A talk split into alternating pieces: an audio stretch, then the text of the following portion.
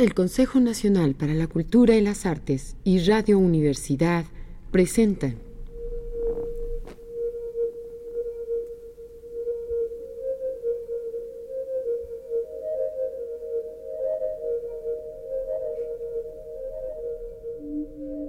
La llave del tiempo.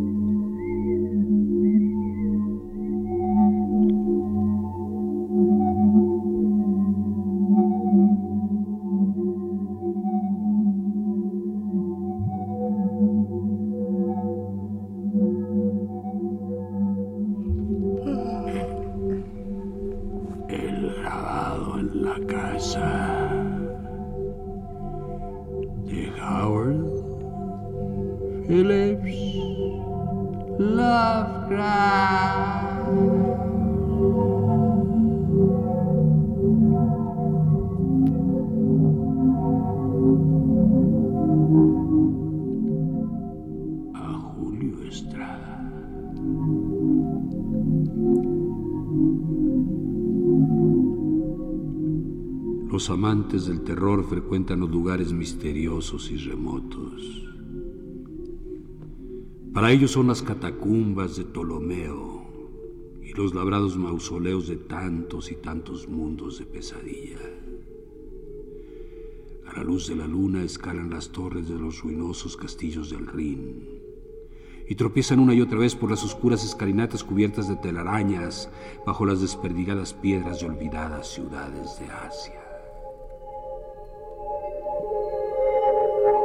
Bosque encantado y la desolada montaña son sus santuarios y merodean en torno a los siniestros monolitos que se erigen en despobladas islas.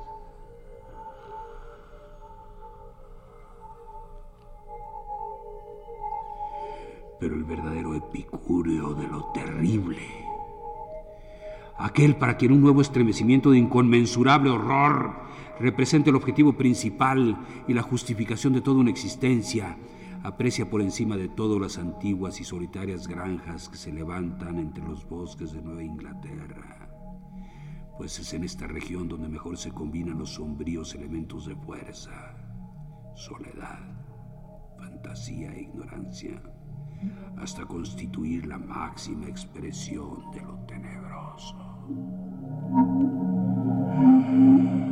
El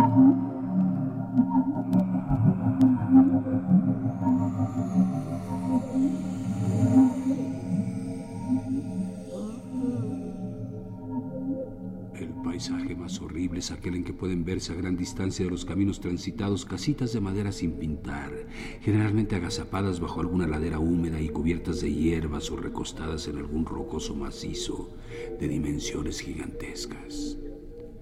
Durante 200 años, e incluso desde mucho antes, han estado recostadas o agazapadas en aquellos parajes mientras las enredaderas reptaban por el suelo y los árboles aumentaban de grosor y se multiplicaban por doquier. Hoy las casas están prácticamente ocultas entre incontenibles frondosidades de vegetación y veladoras mortajas de sombra, pero las ventanas de pequeña hoja siguen observando fijamente, como si parpadearan en medio de un estupor letal que detuviera la locura, a la vez que disipara el recuerdo de las cosas inexpresables. En tales casas han habitado generaciones de las más extrañas gentes que hayan podido poblar la tierra. Dominados por creencias dóbregas y fanáticas que les llevaron a alejarse de sus congéneres, sus antepasados buscaron la libertad en la soledad de los yermos. Ahí los vástagos de una raza conquistadora crecieron en libertad, sin ninguna de las limitaciones impuestas por los representantes de su especie, pero en patético servilismo se entregaron de lleno al culto de los siniestros fantasmas, producto de su imaginación. Divorciados de los avances de la civilización, toda la fuerza de estos puritanos se orientó por canales autóctonos y en su aislamiento, morbosa autorrepresión y lucha por la vida en medio de una implacable naturaleza, acabaron adquiriendo sombríos y subrepticios rasgos de los prehistóricos abismos de su fría descendencia septentrional. Prácticas por necesidad y austeras por convicción, tales gentes no hallaban agrado en sus pecados.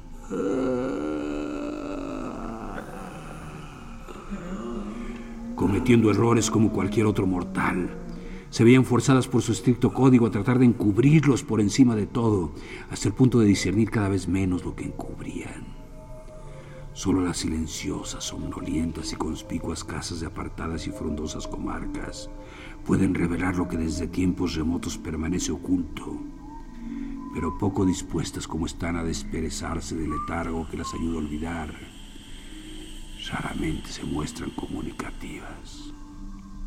A veces uno piensa que lo más prudente sería demoler estas casas, pues dan la impresión de soñar con harta frecuencia.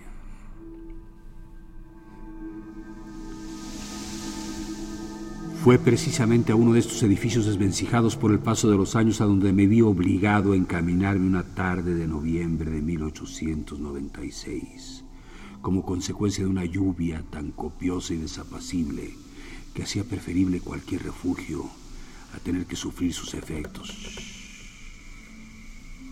Llevaba viajando algún tiempo por la comarca del Valle de Misketonic en busca de ciertos datos genealógicos y dada la remota, descarriada y problemática naturaleza de mi recorrido, había juzgado oportuno servirme de una bicicleta a pesar de lo avanzado de la temporada.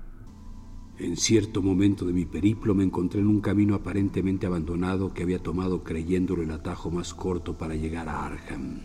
Cuando me vi sorprendido por la tormenta, en un punto alejado de todo núcleo habitado, y enfrentado a la situación de que no me quedaba otro refugio que aquel destartalado y desapacible edificio de madera, cuyas empañadas ventanas parecían parpadear entre dos grandes olmos de hojas caídas que había casi al pie de una rocosa montaña.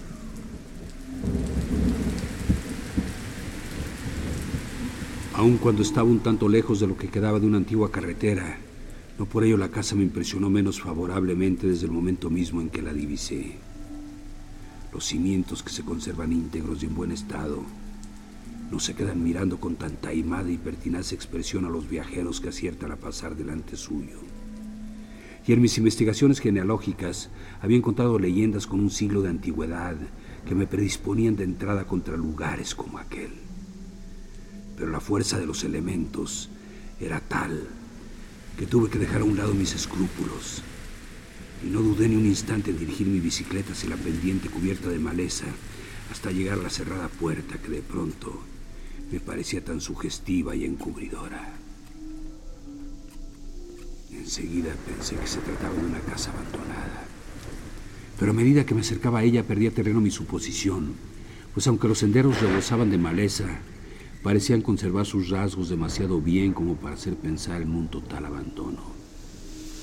Así que en lugar de intentar abrir, sin más llamé a la puerta. Al tiempo que se apoderaba de mí una ansiedad que resultaría difícil de explicar. Mientras aguardaba en la roca accidentada y cubierta de musgo que hacía las veces de escalón de entrada, eché una mirada a las ventanas y bastidores del montante que había encima de mí y noté que aunque viejos, chirriantes y casi opacos por la arena que los cubría, no estaban rotos. El edificio pues debía estar habitado, a pesar del aislamiento y del estado general de abandono en que se encontraba. Con todo, mis golpes no evocaron la menor respuesta. Así que tras repetir la llamada, traté de abrir el rumbroso picaporte y comprobé que la puerta estaba desatrancada. En el interior había un pequeño vestíbulo de cuyas paredes estaba cayendo el yeso. A través de la puerta se filtraba un olor ligero pero particularmente insoportable. Entré sin soltar la bicicleta y cerré la puerta tras de mí. Al frente mío había una estrecha escalera flanqueada por una pequeña puerta que seguramente debía conducir al sótano, mientras que a la izquierda y a la derecha se veían sendas puertas cerradas que llevaban a otras tantas habitaciones de la planta baja. Tras apoyar mi bicicleta contra la pared, abrí la puerta situada a la izquierda y me adentré en una pequeña cámara de techo bajo en la que apenas entraba luz a través de sus dos polvorientas ventanas y estaba amueblada con la mayor desnudez y primitivismo imaginables. Daba la impresión de tratarse de una sala de estar, pues había una mesa, varias sillas y una inmensa chimenea sobre cuya repisa hacía tic-tac. Un antiguo reloj. Apenas había unos cuantos libros y papeles, y en la oscuridad reinante difícilmente podía distinguir los títulos. Lo que más me interesaba de aquel lugar era el aire arcaizante, perceptible en cualquier detalle, por mínimo que fuese. En la mayoría de las casas de la comarca había encontrado abundantes reliquias del pasado, pero en esta la antigüedad era sorprendente y total. En toda la habitación no conseguí localizar un solo artículo de fecha indudablemente post-revolucionaria. Si el mobiliario no hubiese sido tan humilde, aquel lugar habría constituido el paraíso de un coleccionista. Mi aversión, suscitada en un principio por el desolado exterior de la casa, fue en aumento a medida que recorría con la mirada tan singular vivienda. No sabría decir qué era exactamente lo que me inspiraba temor o detestaba en aquella casa, pero había algo en aquella atmósfera que me recordaba una fragancia de épocas licenciosas, de ignominiosa brutalidad y de secretos que era mejor relegar al olvido. No tenía ganas de sentarme, así que me puse a dar vueltas y examinar de cerca los objetos que había advertido al entrar. El primer objeto que atrajo mi curiosidad fue un libro de tamaño medio que había sobre la mesa y presentaba tan antediluviano aspecto que me sorprendí de verlo fuera de un museo o biblioteca. Estaba encuadernado en cuero con guarniciones de metal y se encontraba en excelente estado de conservación. No resultaba nada corriente encontrar semejante volumen en tan humilde vivienda. Mi sorpresa aún fue mayor cuando lo abrí por la primera página pues resulta ser nada menos que la descripción de Pigafetta de la región del Congo, escrita en latín a partir de las observaciones recogidas por el marinero Lope e impresa en Frankfurt en 1598. Había oído hablar en repetidas ocasiones de aquella obra, con sus curiosas ilustraciones, obra de los hermanos Bray, y por unos momentos me olvidé mientras hojeaba las páginas del malestar que sentía. Los grabados eran sumamente interesantes, inspirados en la imaginación y sin preocuparse por respetar la exactitud de las descripciones. En ellos se representaba a los negros con piel blanca y rasgos caucásicos. Me volví hacia un instante próximo y me detuve a examinar su escaso contenido literario, una Biblia del siglo XVIII un Pilgrim's Progress de la misma época, ilustrado con grotescos grabados sobre madera e impreso por el autor de almanaques Isaiah Thomas, el detestable Magnalia Christi Americana de Cotton Mather y unos cuantos libros más, indudablemente del mismo periodo, cuando de repente mi atención se vio atraída por el inconfundible sonido de unos pasos en la habitación de arriba. Sorprendido y perplejo al principio, sobre todo tras la falta de respuesta a mis golpes en la puerta, no tardé en concluir que quien quiera que fuese quien andaba por ahí, acababa de despertarse de un profundo sueño. Y menos sorpresa me causó oír pasos que descendían por la chirriante escalera. Las pisadas eran fuertes, pues parecían encerrar una singular nota de preocupación. Una nota que aún me gustó menos si cabe precisamente porque los pasos eran pesados. Al entrar en la habitación, había cerrado la puerta detrás de mí. Al cabo de un rato, tras unos instantes de silencio en el que el caminante debió de pararse a examinar la bicicleta que había dejado en el vestíbulo, oí un desmañado forcejeo en el picaporte y luego vi cómo se abría la artesonada puerta. En medio de la puerta había una persona de tan singular apariencia que si no proferí un grito se debió sin duda a lo que de buena crianza me quedaba. Anciano, con la barba canosa y con unos andrajos por toda ropa, mi anfitrión tenía un semblante y un físico que inspiraba admiración y a la vez respeto. No tendría menos un metro noventa de estatura. Y a pesar de su aspecto general de persona entrada en años y viviendo en la más absoluta miseria, era de complexión fuerte y vigorosa. Su cara, casi oculta por una larga y poblada barba que le cubría por completo las mejillas, tiene una tez extraordinariamente sonrosada y menos arrugada de lo que cabría esperar, mientras que por encima de una ancha frente le caían unas greñas de pelo canoso que escaseaba debido al paso de los años. Sus azules ojos, aunque un poco inyectados en sangre, parecían inexplicablemente vivos y lanzaban miradas abrasadoras. La absoluta falta de limpieza que evidenciaba sobrepasaba toda posible descripción. La apariencia de aquel hombre y el miedo instintivo que inspiraba suscitaron en mí un sentimiento como de hostilidad hasta el punto de casi estremecerme ante la sorpresa y sensación de siniestra incongruencia que me produjo al indicarme con la mano que tomara asiento y dirigirse a mí en una débil y modulada voz de lisonjero tono respetuoso y hospitalario. Su lenguaje era muy extraño. Una variante extrema del dialecto yanqui que creía extinguida desde hace tiempo y tuve ocasión de estudiarla atentamente mientras sosteníamos una conversación sentados frente a frente. Sorprendióle la lluvia, ¿no? Por fortuna hallábase cerca de la casa y orientóse para llegar hasta aquí.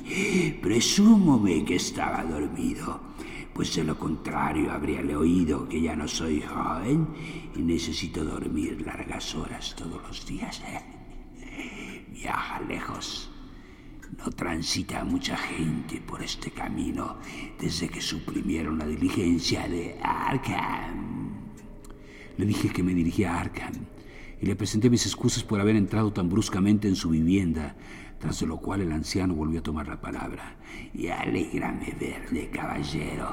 Apenas se ven caras nuevas por aquí, no tengo mucho con que solazarme estos días. Presumo que es de Boston, ¿no? Nunca he estado ahí, pero puedo distinguir a un hombre de ciudad con solo verle. Tuvimos un maestro para todo el distrito allá por el 84. Pero hubo de irse un buen día y nadie ha vuelto a oír hablar de él desde entonces.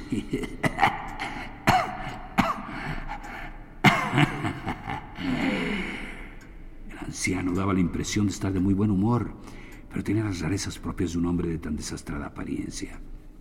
Durante algún tiempo siguió hablando sin parar, como si encontrase una febril complacencia en ello, hasta que me dio por preguntarle cómo había llegado a sus manos un libro tan raro como el Reñum Congo de Pigafetta.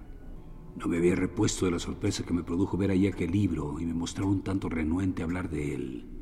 Pero la curiosidad se impuso sobre todos los difusos temores que habían ido apoderándose de mí desde la primera mirada que lancé a aquella casa. Para alivio mío, la pregunta no resultó embarazosa, pues mi anciano anfitrión respondió de modo espontáneo y con harta facundia. ah, el libro africano. Cambiómelo el capitán Ebenezer Holt por algo mío allá por el año 68 antes que muriese en la guerra. Algo había en el nombre de Vineser Holt que me hizo levantar la vista al instante. Había encontrado aquel nombre en mis trabajos genealógicos, pero no había logrado encontrar datos suyos desde los tiempos de la Revolución. Me pregunté si aquel hombre podría ayudarme en la tarea en que estaba embarcado, pero decidí aplazar mi pregunta para más adelante. Entre tanto, el anciano prosiguió su relato.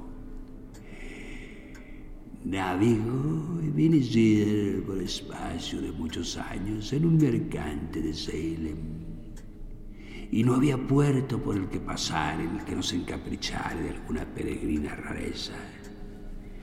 Creo que esto lo adquirió en Londres. Gustábale comprar cosas en las tiendas. Una vez fui a su casa en las montañas a vender caballos y vi este libro.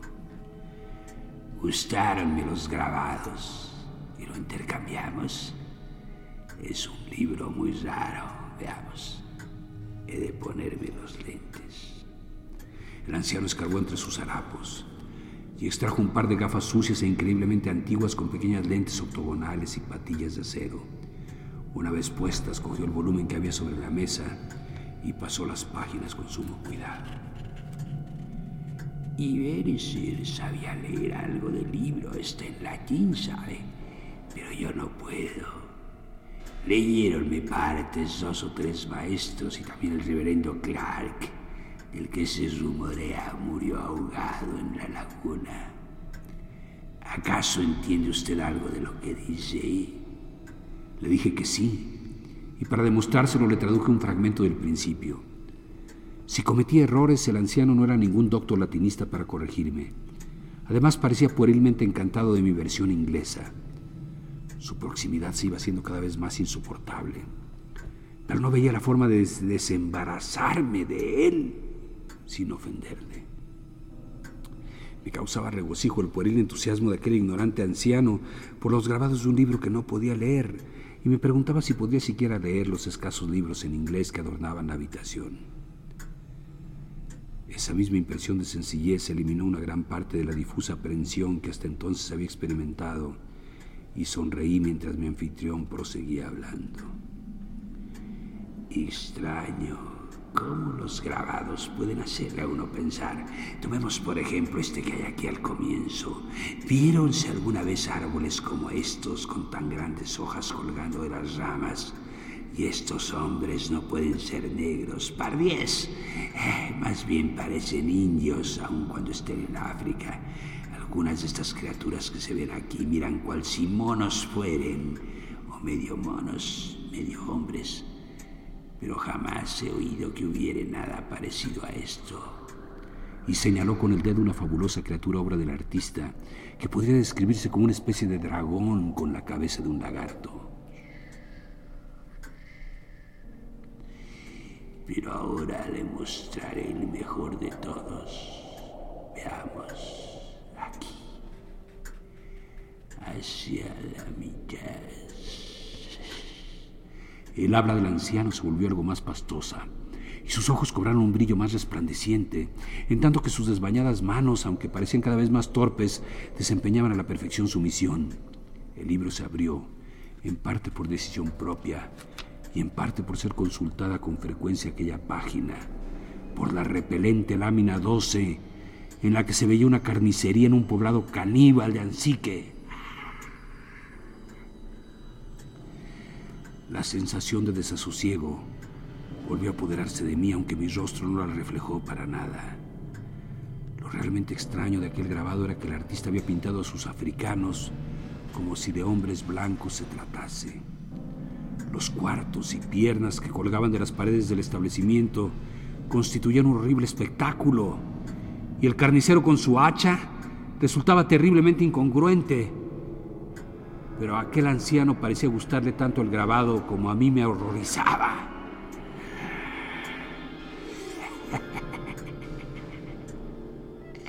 ¿Qué le parece? A que nunca ha visto por esos mundos nada semejante. Apenas vi, lo dije a Everholt que le encendía a uno y le calentaba la sangre. Cuando leo las escrituras sobre matanzas, como murieron los medianitas, por ejemplo. Viénenseme a la cabeza ideas así, pero no tengo ningún grabado que mostrarle. Ah, aquí uno puede ver todo lo que se precisa. Supongo que es pecado. Pero ¿acaso no nacemos y vivimos todos en pecado? Cada vez que miro a ese hombre cortado en pedazos, un hormigueo recorre en el cuerpo. No puedo quitar los ojos encima suyo. Ve como el carnicero cortó los pies de una hachazo. Sobre el banco está la cabeza. Al lado suyo se ve un brazo. El otro está del lado opuesto del tajo. Mientras el anciano seguía mascullando en su lengua presa de un horrendo éxtasis, la expresión de su velluda cara con las lentes encima adquirió caracteres indescriptibles, pero su voz fue desvaneciéndose en lugar de subir de tono. Apenas puedo describir mis propias sensaciones. Todo el terror que difusamente había experimentado hasta entonces se apoderó de repente de mí, haciéndome detestar con todas mis fuerzas aquella anciana y abominable criatura que tenía junto a mí. Su locura o cuando menos su parcial perversión parecía de todo punto incuestionable. Su voz se había ido apagando hasta casi no pasar de un susurro y su tono ronco, más terrible que cualquier chillido, me hacía temblar de estremecimiento al oírla. Como decía, es curioso cómo los grabados le hacen cavilar a uno, ¿sabe, joven? Refiérome a este que tenemos adelante. Cuando él me dio el libro solía mirarlo muy a menudo, sobre todo después de oír al reverendo Clark despotricar los domingos tocado por su gran peluca. Espero que no se asuste, joven, de lo que voy a decirle, pero una vez ocurrió hacerme una diablura. Antes de sacrificar las ovejas para venderlas en el mercado, miraba el grabado. Matar ovejas era mucho más agradable después de mirarlo. La voz del anciano bajó entonces muchísimo de tono en adelante. A veces era tan débil que apenas eh, podía percibir sus palabras. Hasta mí llegaba el ruido de la lluvia y el batir de los empañados marcos de la ventana y de repente percibí el estruendo de un trueno cercano, algo muy raro para aquella época del año. Un impresionante resplandor seguido de un fenomenal estrépito hizo estremecer hasta los cimientos de la endeble casa. Pero el anciano que no cesaba de susurrar pareció no advertir nada. Eh, matar ovejas era mucho más agradable. Pero usted ya sabe, no era tan agradable. Es verdad, es extraño cómo llega uno a prendarse de un grabado por lo más sagrado, joven, no se lo diga a nadie, pero júrole por Dios que el grabado empezaba a despertarme hambre de alimentos que no podía cultivar ni comprar. Pero no se me altere, ¿le pasa algo? A fin de cuentas no hice nada. Preguntábame sencillamente qué habría sucedido de haberlo hecho.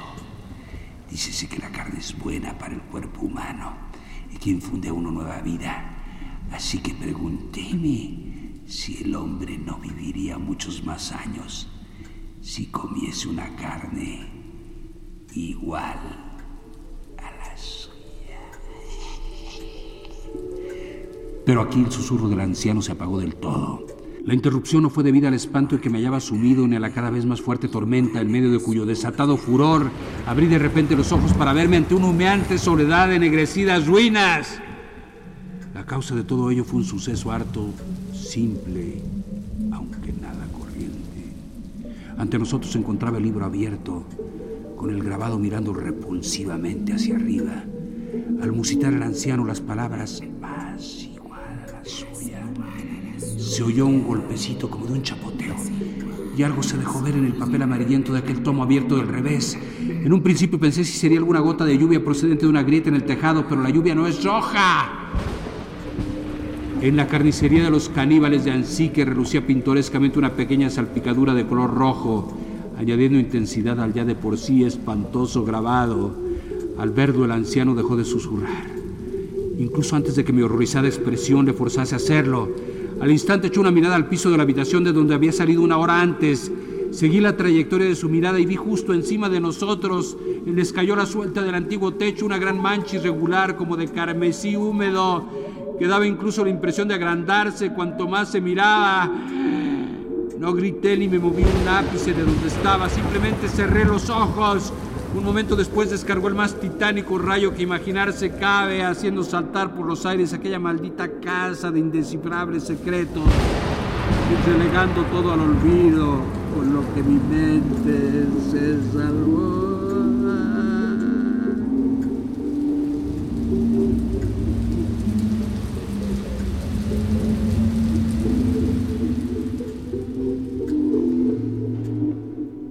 Consejo Nacional para la Cultura y las Artes y Radio Universidad presentaron La llave del tiempo. La clave del tiempo. La nave del tiempo. El ave del tiempo. Narración, producción y dirección. Juan López Moctezuma. Música original, Manuel Díaz Suástegui y Emiliano de la Vega. Musicalización, Manuel Díaz Suástegui. Realización, Carlos Montaño. Locución, Monserrat Torres Landa. Patricia Illades. y Homero Bazán Longi. Producción general, Patricia Illades.